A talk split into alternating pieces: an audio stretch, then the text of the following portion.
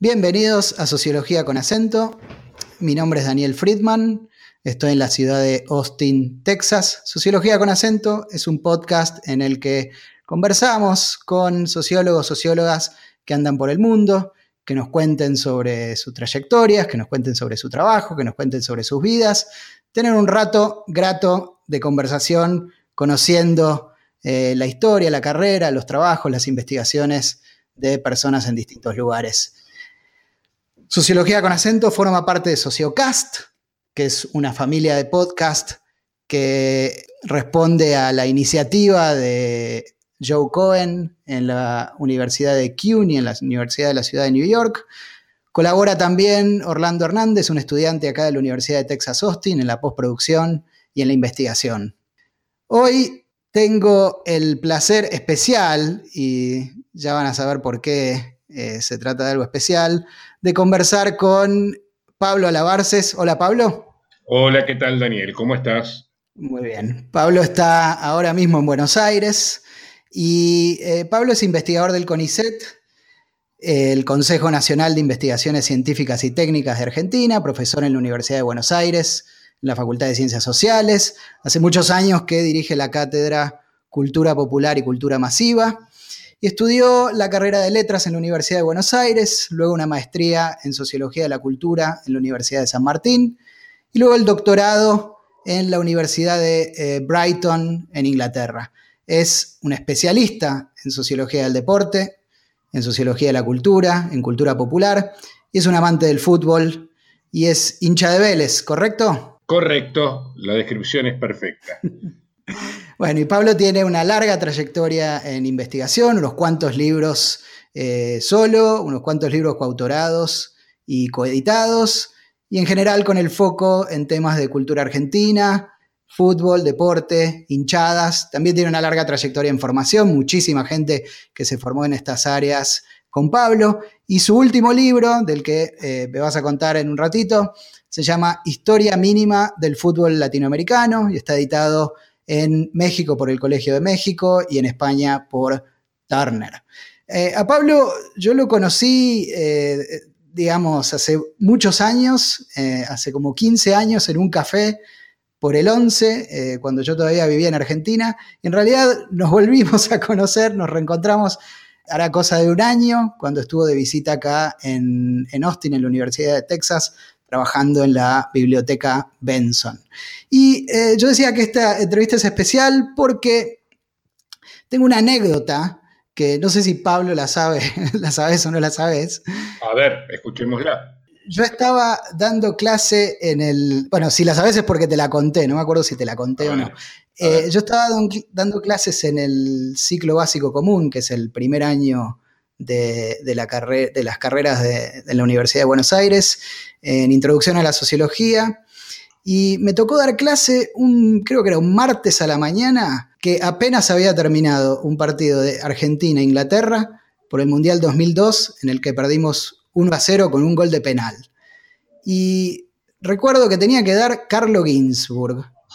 Y dije, ¿cómo hago para dar clase con el bajón que traían todos después de levantarse a las 6 de la mañana para ver un partido de Argentina en el Mundial en el que perdimos y en el que finalmente, a raíz de eso, Argentina quedó afuera en primera ronda, creo que por primera vez en, muchísimos años.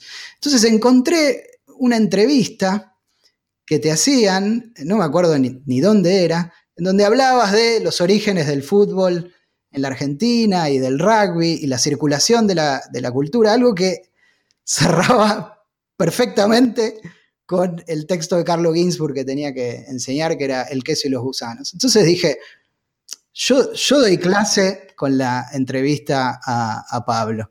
Un poco, esta entrevista también estamos eh, entrando en un momento en el que a todos nos está costando pensar en otra cosa que no sea fútbol. Y qué mejor que un experto en el tema eh, para conversar sobre tus análisis, tu, trayectoria en el tema. Bueno, yo la anécdota no la conocía, no me la habías contado. Eh, y, la verdad que me resulta graciosa. Yo ese partido lo vi con mis hijos en mi casa. Yo estaba relativamente recientemente divorciado y me acuerdo del trabajo que fue consolar a dos preadolescentes. No, miento, uno tenía 15, uno era francamente adolescente, el otro tenía 12. Y de, lo difícil que fue remontar esa mañana. Igual, mucho peor fue la siguiente, que fue la del partido contra Suecia. ¿no? Y, y decías, por primera vez en mucho tiempo, Argentina había quedado afuera en primera ronda en 1958. Sí. O sea, eh, si no me fallan las cuentas, 44 años antes. Este, cosa que ninguno de nosotros había vivido, por otro lado, ¿no? Así que sí fue una, una experiencia mm, un tanto fuerte, para decirlo de manera eufemística, ¿no? Lo, lo que agregaría, lo que contás, es que justamente en, en Austin el año pasado eh, estaba terminando de documentar la, la historia del fútbol en América Latina. Cierto. Eh, esto fue, fue el lugar, me faltó, me faltaron un poco de materiales que conseguí un par de meses después, pero Austin supongo que era el único lugar del mundo donde podía encontrar un libro sobre el fútbol en la Martinica. Wow. Por ejemplo, ¿no? O inclusive conseguí los materiales paraguayos, bolivianos, algunos de los centroamericanos en general, los conseguí ahí en Austin, ¿no? Este, eso es, ya es otra, otra historia y otra conversación, cómo es esto de que para investigar América Latina te tenés que ir de América Latina. Y sí, eh, a veces las, sí, las bibliotecas, bueno, tienen un nivel de financiamiento y en ese sentido están muy completas, ¿no? Sí, sí. A ver, eh, está la cuestión también de que las bibliotecas latinoamericanas tienen la mala costumbre de ser muy poco latinoamericanas. Esto es, son locales o eh, centrales, entre comillas, ¿no? Esto es la producción europea, norteamericana y así, pero eh, en general reciben muy poco, tienen mala política de compras y reciben muy poco del material de, del resto de los países del continente. Pero bueno, insisto, esto ya sería otra deriva y no el tema central de la charla. Para, mí, estar eh, en el lugar que estoy en, en Austin me da el privilegio, del que soy consciente, fundamentalmente de conocer gente, como en el caso tuyo, que de golpe tiene la posibilidad de venir a usar estos materiales y yo los puedo conocer estando acá. Así como venís vos, viene gente de otros lugares y eso está buenísimo. Sí, sí, sí, sí, me imagino que para ustedes, digo, es una buena oportunidad además de conseguir alfajores locales, ¿no? exacto, exacto, aunque yo siempre eh, desilusiono a la gente que me quiere traer alfajores y yo trato de no tenerlos en mi casa porque desaparecen en cinco minutos, ¿viste? Entonces, este me imagino, me imagino. Bueno, y contame cómo llegás, eh, ahí comentaba que, empezaste estudiando letras, eh, digamos, tenés una trayectoria que, de algún modo entra y sale de las ciencias sociales o, está en las fronteras de lo que uno puede llamar ciencias sociales, y en el que además incorporás el tema del deporte y el fútbol, que cuando empezaste con todo esto no, no estoy seguro que tanto había de laburo sobre eso. No, más bien te diría que estaba entre muy poco y la nada. La historia, a ver, es, podría ser larga por una simple cuestión de edad, digamos, ¿no? Este, ya estoy grande, pero no, a ver, la historia fue sencilla. Yo termino letras, carrera que había estudiado por muchas razones, eh, pero entre otras porque no había estudios sobre comunicación y periodismo en esos años en la Argentina, y a mí me interesaba el periodismo y las letras solían ser en esos años, a fines de los 70, comienzos de los 80, uno de los puentes hacia el periodismo, ¿no? Pero cuando estoy terminando la carrera, se produce el retorno democrático, la explosión de la universidad pública y nada, estos salen a buscar profesores donde se pudiera, especialmente entre los jóvenes graduados, y así termino metiéndome en el campo de la semiótica y con eso voy entrando en la cuestión de cuestiones de cultura de masas, medios de masas, etc. Y para colmo, se abre la carrera de comunicación en la Universidad de Buenos Aires, que se fue armando con gente de sociología y letras casi te diría un 50 y 50. Eh, así es como llego yo a, trabajar sobre temas de comunicación y, en ese camino me encuentro con dos... Eh, a ver, eh, yo había sido alumno de Beatriz Arlo en literatura argentina, poco después, ya a mediados de los 90, cursé con ella un, un curso de maestría sobre cultura popular, entonces, bueno, ese es la, formación con Beatriz Arlo para mí es muy fuerte y habla de ese pasaje, ¿no? De la literatura hacia otros objetos. Y después, otros dos grandes maestros míos fueron Eduardo Romano y Aníbal Ford, los dos que desde la, vertiente más clásicamente populista habían inventado los estudios sobre cultura popular en la Argentina de comienzo de los 70, ¿no? Entonces, en esa trama, que va justamente, todos ellos tenían como común denominador que venían de los estudios en literatura y se habían pasado, digamos, hacia el campo de los estudios de cultura popular, cultura de más, sociología de la cultura, y años después todos descubrimos con alborozo que a eso se les llamaba estudios culturales. Una etiqueta que en la Argentina no existía, inclusive nunca terminó de hacerse muy, muy consistente ni muy institucional. Pero lo cierto es que entonces ese pasaje tiene más que ver con lo que el mundo anglosajón conoció como cultural studies, digamos, ¿no? Eh, que en general se alimentaba de estas mismas vertientes, la literatura y la sociología. Claro, claro.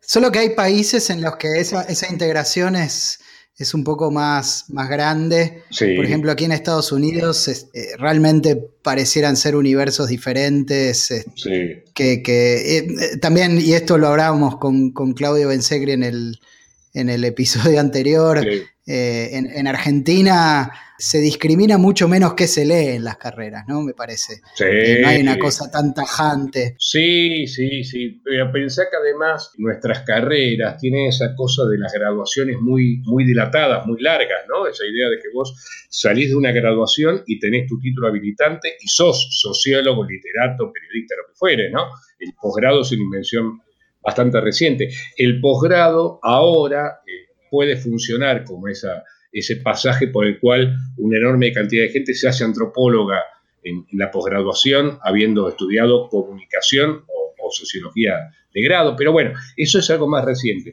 En los, en los 90, en cambio, cuando todavía no teníamos el posgrado institucionalizado, es como que esos recorridos los hacías por las tuyas, digamos, ¿no? O sea, eh, nada, formándote en, eh, con, la gente con la que trabajaba.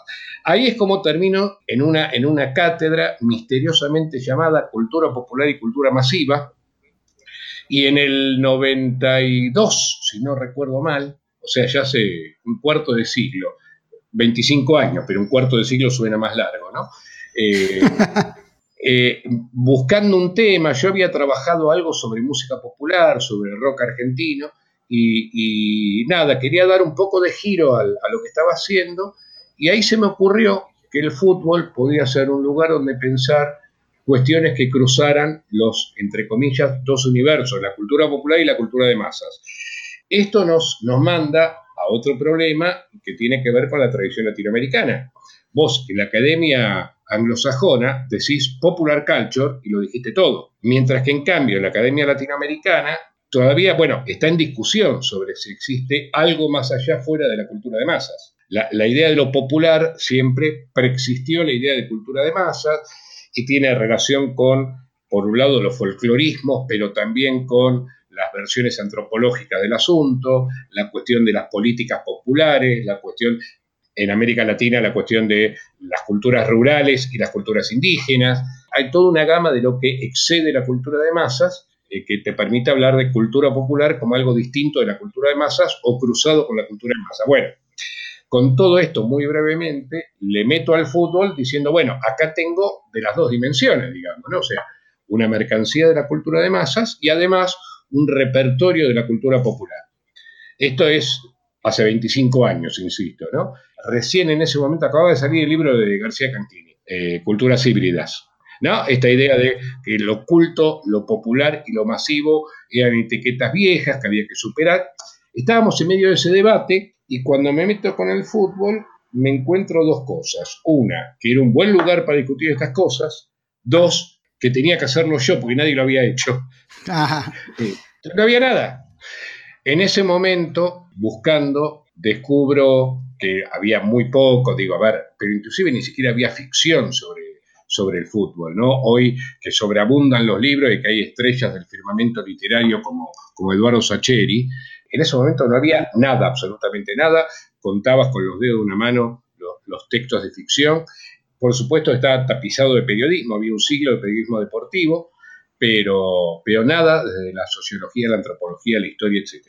Y en ese momento encuentro a los únicos dos eh, investigadores de América Latina que habían trabajado estas cosas, uno de ellos era un brasileño, Roberto Damata, grandísimo antropólogo brasileño, muy conocido, que, bueno, muy preocupado por lo que él llamaba el dilema brasileño, en el 82 había publicado un librito, una compilación que se llamó El universo del fútbol, con cuatro artículos, uno mejor que el otro, y el, el suyo se dedicaba a cuestionar y, liquidar la tesis de el opio moderno de los pueblos, que era la tesis a partir de la cual bueno, la, mayoría de los colegas latinoamericanos habían bloqueado su acercamiento al deporte. Esto ya está.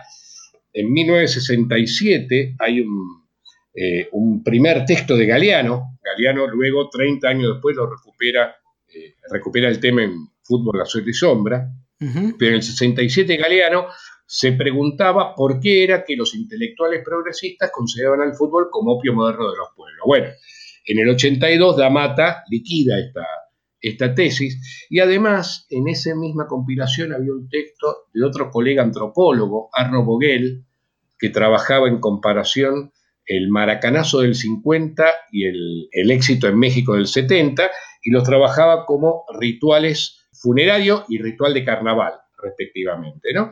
Y ahí invocaba un texto que para mí fue muy clave, que es el eh, archiconocido eh, Juego Profundo en la Riña de Gallos en Bali de Clifford Gertz. ¿no? Entonces, ahí me aparece las primeras claves teóricas, digamos, ¿no? la idea de ponerme a pensar estas cuestiones en términos de ritual. Y esto, esto de, la, digamos, de la minimización o el no acercamiento de los intelectuales latinoamericanos en el fútbol era una, un fenómeno global o era una cosa, o sea, eh, ya en ese momento la, antropología, sociología del deporte en otros lugares era diferente o no tanto? Sí, sí, ya era diferente. Eh, en el mundo anglosajón, fundamentalmente. Eh, en Inglaterra había, a ver, en algún momento yo escribí largo sobre esto. Parece que, se dice que Theodor Adorno dirigió una tesis de maestría allá por 1920 y tanto. Eh, a mí me parece más mito que otra cosa y además creo que Adorno era muy joven como para dirigir una tesis en ese momento. Cuando dijiste dirigió, lo primero que pensé, dirigió un equipo amateur en Frankfurt. No, no, no. Pero digo, esto es poco, poco rastreable y me suena más a mito. Lo que sí está clarísimo es que desde mediados de los 80 en adelante, el fenómeno del, del juliganismo en Gran Bretaña impulsa el desarrollo de sociología y antropología dedicada al deporte, pero fundamentalmente dedicada al comportamiento de los hinchas. Claro. ¿Sí? Eh, ahora, yo a fines de los 90, en el 98 para ser más preciso, participé de un congreso de la Sociedad Norteamericana de Sociología del Deporte y, no era el primer congreso, digamos, ¿no? no me acuerdo qué número era, pero quiero decir, había, cuando, cuando empiezo la búsqueda, me encuentro con que algunos materiales sueltos había, y, e inclusive, eh, yo creo que el deporte norteamericano tenía la ventaja de que era tan estruendosamente eh, una mercancía de la cultura de masas, que entonces se le acercaban porque se ponía a estudiar mercancía de la cultura de masa. ¿Entendés? O sea, los primeros textos que encuentro eran sobre fundamentalmente deporte y medios de norteamericanos, digo, ¿no? Ahora, más pesado para mí fue el encuentro con Eduardo Archetti. Archetti era un antropólogo argentino que, nada, estaba en Noruega desde comienzos de los, mediados de los 70 y era un grandísimo antropólogo social con mucho trabajo en América Latina y desde 83-84 había, o sea, contemporáneamente el trabajo de Roberto Damata, con el que además eran muy amigos, eh, se había puesto a trabajar cuestiones de fútbol. Hay un texto del, eh, del 84, Arquetti intenta volver a la Argentina en ese momento, hace un año sabático y se vuelve a ir a Noruega, una excelente decisión, por cierto. En ese momento publica lo que sería el primer texto académico argentino sobre fútbol, que se llamó Fútbol y Etos. Lo publicó la Flaxo de Buenos Aires. Eh, bueno, eso es lo que me encuentro con como antecedentes. Y en el 94, Archetti vuelve a la Argentina para un sabático y, entonces ahí lo puedo conocer. Y me encuentro con un tipo, además de un tipo talentosísimo, me encuentro con una persona de una generosidad portentosa e inigualable, que a nuestro primer encuentro apareció con una pila de manuscritos, ¿no? Me los trajo y me dice, Tomás, empecé a leer.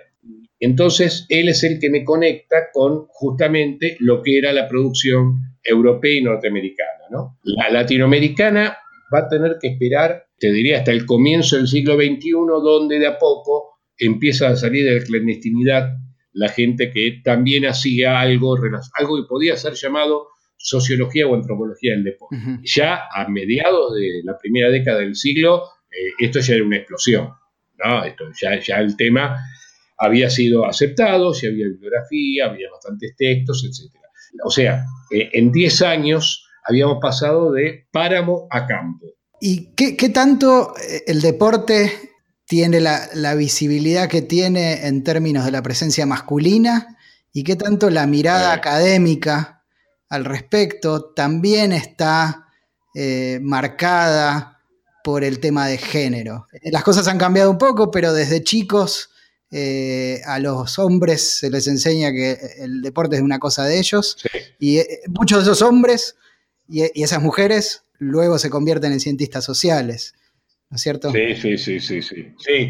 A ver, mira, es, buena la pregunta y la tenemos muy, muy presente por varias razones. En términos estrictamente contemporáneos, porque estamos frente a un, momento de enorme crecimiento del trabajo sobre deporte y género, con cada vez más compañeras trabajando y, eh, por ejemplo, en la Argentina estamos en medio de una movida fenomenal en torno al tema de fútbol femenino, que ha sido tradicionalmente olvidado, reprimido, censurado, etcétera, etcétera. Y nada, eh, esto está, inclusive tenemos ahora una becaria de doctorado, eh, en realidad su graduación fue norteamericana, creo que en Florida, y ahora está haciendo el doctorado con nosotros acá en la Argentina, pero que a la vez es la arquera de la selección argentina de fútbol. ¡Ah, qué maravilla! Sí, muy, muy lindo, muy, muy lindo, un muy lindo caso.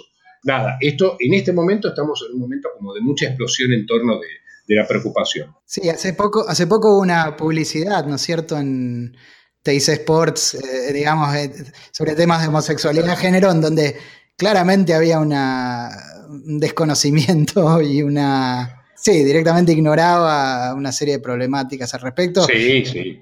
Sí, sí, sí, y con todos los estereotipos homofóbicos habidos y por haber. Exacto. Eh, mira, lo, lo, bueno es que esa publicidad duró dos horas en el aire, porque la respuesta fue tan furibunda que la tuvieron que bajar, ¿viste? Y en eso, por ejemplo, parte del trabajo de las compañeras fue, fue muy, muy fuerte en las redes sociales cuestionándolo.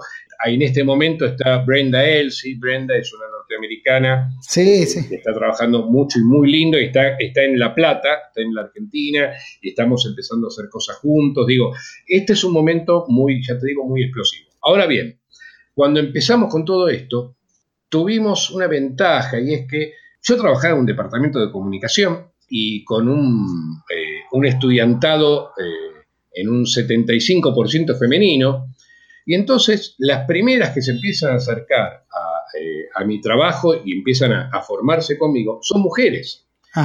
Por ejemplo, en el momento en que a fines de la década del 90, 99 más o menos, yo estoy a la búsqueda de trabajo antropológico porque yo no tengo formación etnográfica y me daba cuenta que me faltaba esa pata, digamos, o sea, ahí mi formación en literatura mostraba todas sus limitaciones, ¿no?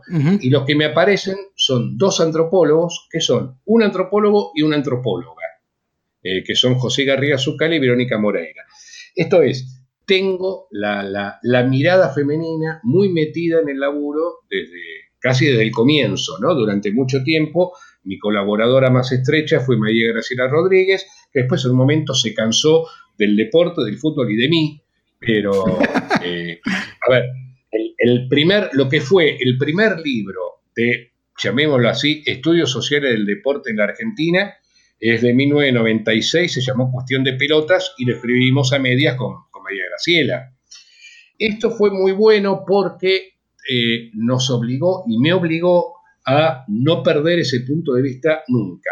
El otro dato muy lindo es que la primera tesis de posgrado dedicada al fútbol en toda América Latina la escribió una mujer que se llama Simone Laud Guedes, es una eh, connotadísima profesora de antropología de la Universidad Federal Fluminense, en Niterói, todavía hoy líder de, del espacio de la antropología del deporte brasileña, además una queridísima colega y amiga, una, máquina de producir ideas. Bueno, ella hizo su, su, tesis de maestría en antropología sobre fútbol en 1977. Wow. ¿no? Siempre bromeamos con que es la prima dona de la antropología del deporte latinoamericana, ¿no? Y nuevamente, este dato de que haya sido una mujer, aunque no le pusiera perspectiva de género, ¿no? Pero, a ver, ¿cómo es? De facto, eh, su, mirada era una, la mirada de una mujer, ¿no? Rompiendo un universo que era muy duramente masculino. Sí. Eh, a mí personalmente eso me vino bárbaro, ¿no? Porque cualquier tipo de intervención pública en medios masivos de comunicación, ¿no? En, entrevistas o lo que fuere, es como que, como vos decís, para lo que es la cultura masculina argentina, la cuestión de género es un dato que se pierde de vista, ¿no? Porque inmediatamente te sale el, androcentrismo, ¿no es cierto? Eh, todos queremos, todos deseamos, todos jugamos, todos sabemos. Y, ahí uno puede decirle con eh, cierta... Eh, ¿cómo decirlo?, cierto chiste de sociólogo de género, decir, loco, te estás olvidando la mitad del país. Exacto, sí. Eh, así que nada, eso, eso para mí siempre fue muy útil, aunque el punto de arranque, ese, ese gran texto de Archetti, Fútbol y Etos, vos pensás que Archetti, eh, su gran libro del 2000, déjame pensar, se publica en el 99 en Inglaterra, en el 2003 en la Argentina, se llamó Masculinidades. Claro, el, trabajo fundante era sobre cómo se hace la masculinidad argentina con el fútbol. Exacto, exactamente. Fútbol, tango y polo en Argentina. El, lo que descubre Archetti es que se inventa a la vez un modo de ser argentino y un modo de ser hombre.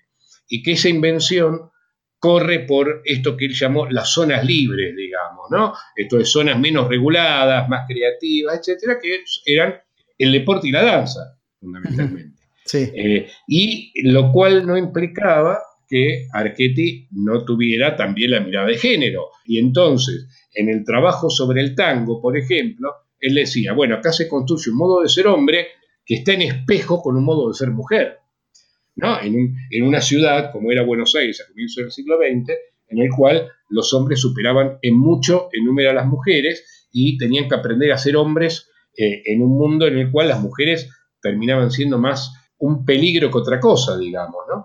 Entonces, nada, ese trabajo para mí fue muy inspirador, pero además, mira, de las dos grandes cosas que he trabajado, creo que he hecho otras cosas, pero, eh, a ver, mi tesis de doctorado fue sobre nacionalismo. Entonces, tomo la, tomo la posta de Archetti que dice cómo se inventa el ser argentino en torno del fútbol, el tango y el polo.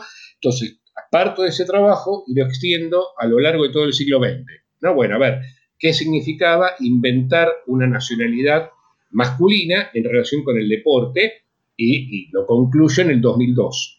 Al mismo tiempo, el trabajo sobre violencia e hinchadas parte de esa idea de que está todo regulado a partir de una óptica masculina, y ahí es donde descubrimos el, concepto de aguante. La idea de el aguante como una moralidad, nuevamente la idea de la moralidad se la robamos a Archetti, una moralidad cerradamente masculina que define los modos de ser macho. Y entonces, si vos tenés aguante, sos macho, si vos sos macho, tenés aguante, a partir de eso se organiza toda una, una serie de metáforas genitales masculinas. Tenés que tener huevos, le tenés que romper el culo. Lo que yo he llamado el círculo epistémico maradoniano. ¿Te acordás de Maradona en el 2010, en el 2009 en realidad, cuando clasifica a la Argentina, que dice, la tenés adentro, la tenés adentro que la sigan chupando? Sí, sí. Bueno, entonces eso es el, el círculo epistémico del aguante, digamos, ¿no? De la genitalidad masculina vuelta a metáfora sexual. Ahora bien, esto que tiene muchas implicancias porque organiza la cultura futbolística y en tanto que la organiza, la violencia deja de ser un exceso o una excepción y pasa a ser la norma, ¿no? Porque si vos sos macho, tenés aguante, tenés que demostrar que sos macho y que tenés aguante. Y la demostración es en la pelea, no hay otra. Sí. No hay otra demostración, ¿no?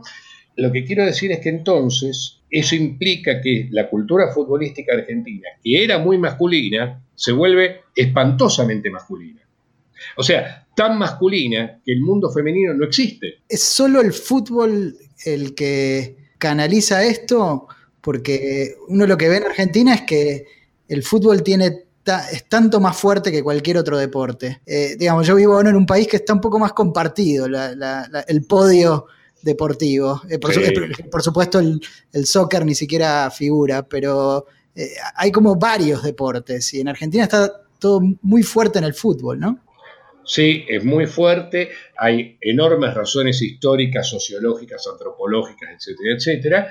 Por más que la Argentina es en el espectro latinoamericano una, entre comillas, potencia deportiva, no solamente en fútbol, en realidad el deporte argentino más exitoso de los últimos 20 años es un deporte femenino, es el hockey sobre césped. Lo que ocurre es que esto nunca va a ser recordado por un periodismo deportivo que solamente tiene una pelota en vez de un cerebro. Ahora, hay muchas otras disciplinas prestigiosas, más o menos exitosas, con práctica de masas. Todavía hoy, seguir yendo a un club de barrio en la ciudad de Buenos Aires, en Bahía Blanca, en Mar del Plata o en Córdoba, eh, sigue significando encontrarte con una enorme cantidad de pibes jugando al básquet y al vóley.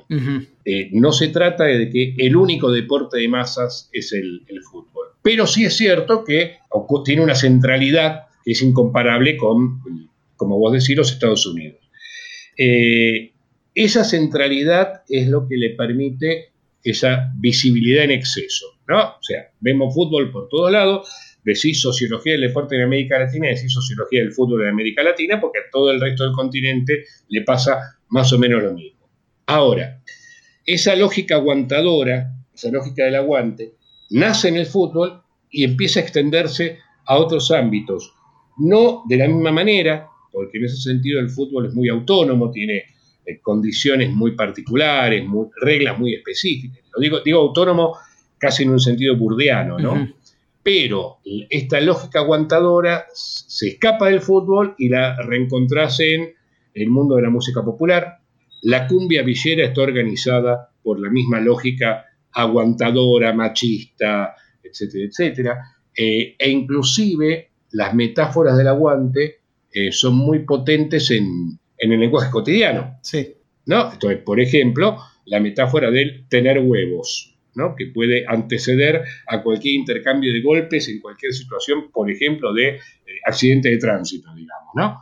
Ya la lógica esta impregna mucho, inclusive la política.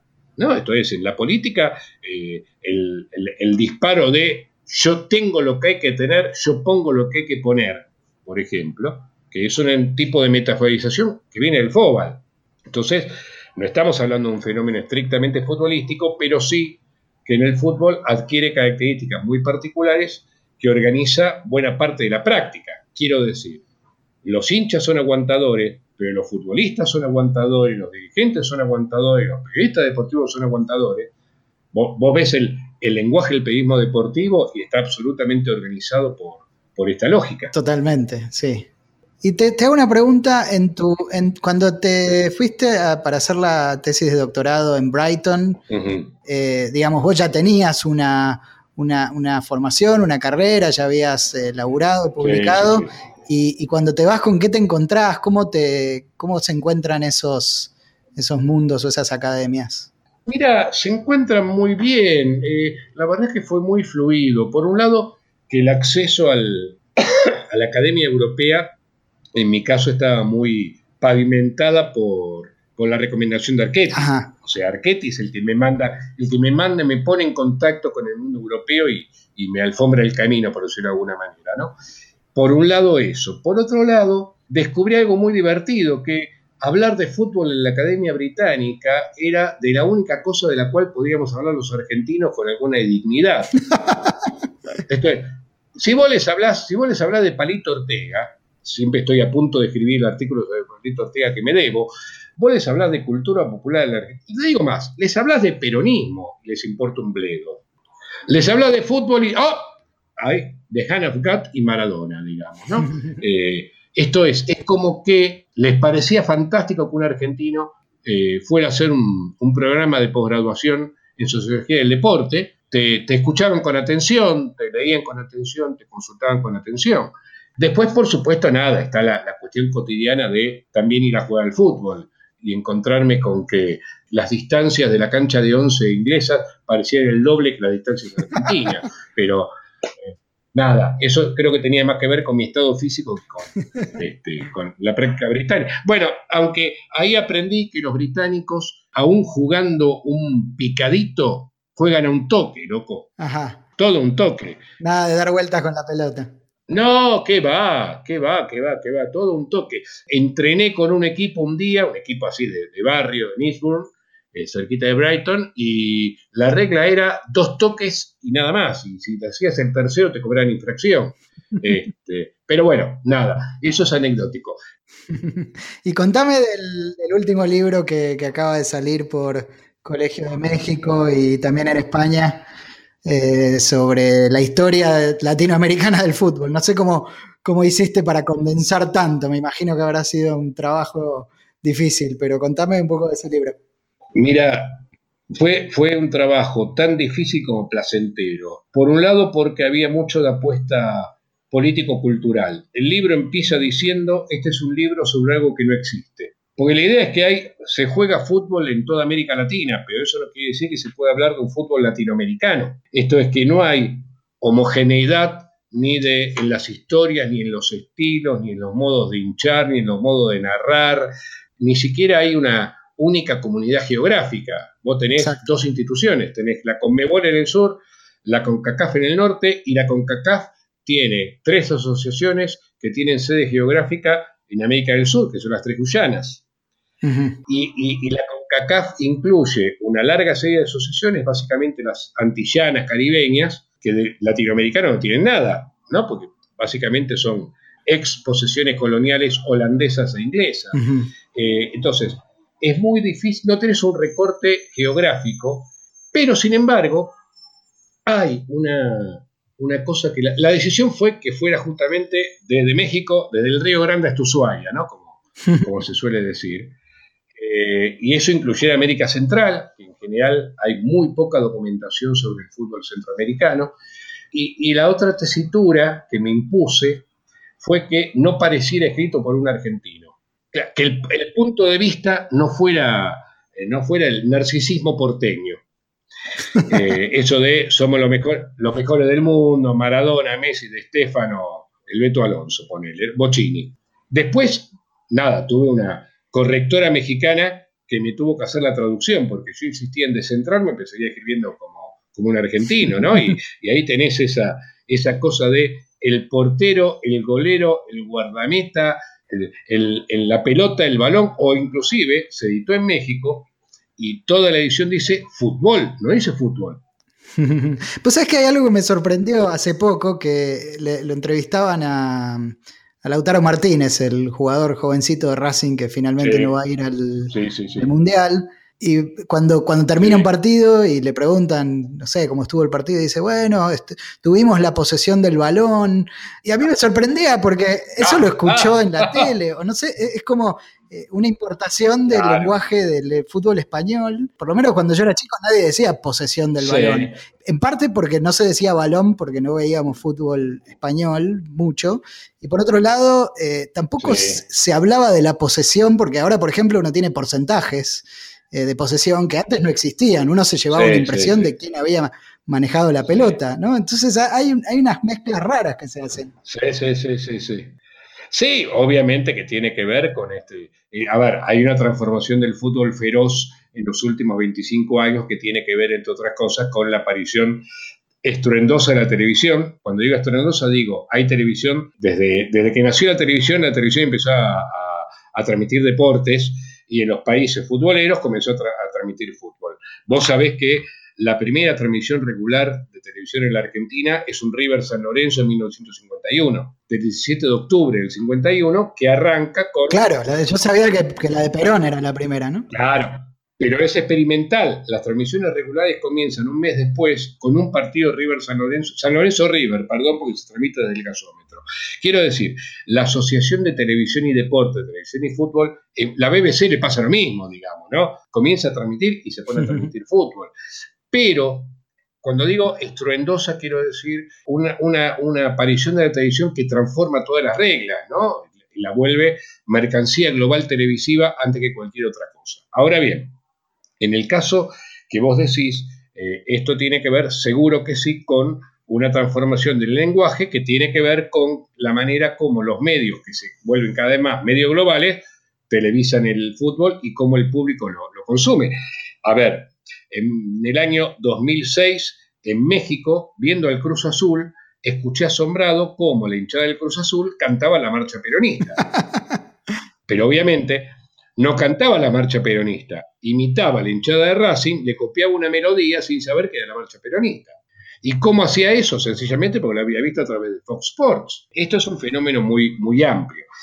Retomo lo del, lo del libro, estaba la cuestión del lenguaje, pero estaba también la cuestión de, a ver, veamos, cuáles son las similitudes, cuáles son las diferencias. Las diferencias son enormes, pero hay, una, hay dos o tres similitudes muy marcadas en todo el continente. La primera es el hecho de la invención migratoria, digamos, ¿no? Esto es, la invención del fútbol en cada país es, tiene siempre una dimensión del migrante. El migrante europeo, que viene de la mano de la inserción de la economía latinoamericana, el capitalismo internacional al fin del siglo XIX, comienzo del siglo XX, y ahí es el mito de los ingleses. Una cosa que descubrí en el libro es que casi no hay ingleses. son, son, todos escoceses. O sea, es mucho más fuerte la presencia del escocés como eh, introductor del fútbol que la del inglés propiamente dicho. Además de los ingleses, a ver, el que inventa el fútbol en Paraguay es un holandés, por ejemplo. El que lleva el fútbol a Guadalajara es un belga. El que lleva el fútbol al sur de Brasil es un alemán. Y, así podríamos seguir, digamos, ¿no? Pero lo que unifica todo es esa condición migratoria.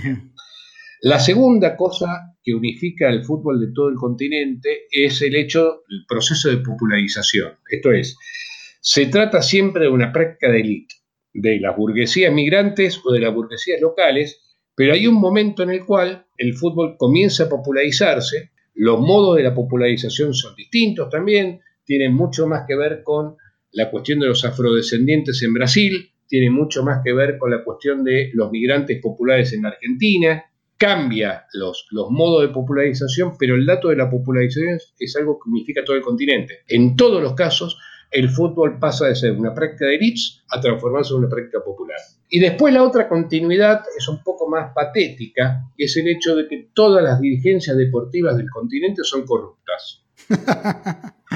todas, loco, no se salva nadie, absolutamente nadie, algunas con corrupción a gran altura, digamos, ¿no es cierto? Esto es, esto que el escándalo de la FIFA y el, juicio del FBI, digamos, que inclusive está en marcha y con ya las primeras condenas a prisión. Eso es lo que lo, puso de manifiesto por completo. Pero cuando vos irás para atrás, cuando haces una historia, te encontrás con que este dato de la corrupción es un dato viejísimo. Lo que ocurre es que se, se, multiplica a partir de esto que decíamos en su momento, cuando la, la irrupción de los capitales televisivos transforma el negocio de la FIFA en el gran negocio global de la industria cultural contemporánea. Pero es un cambio de volumen, no de naturaleza, o también. Claro, claro. Eh, cambio de volumen y porque además la, justamente la mayor parte del dinero, antes el dinero clandestino procede fundamentalmente de venta de jugadores. Hoy el dinero clandestino viene fundamentalmente de derechos televisivos.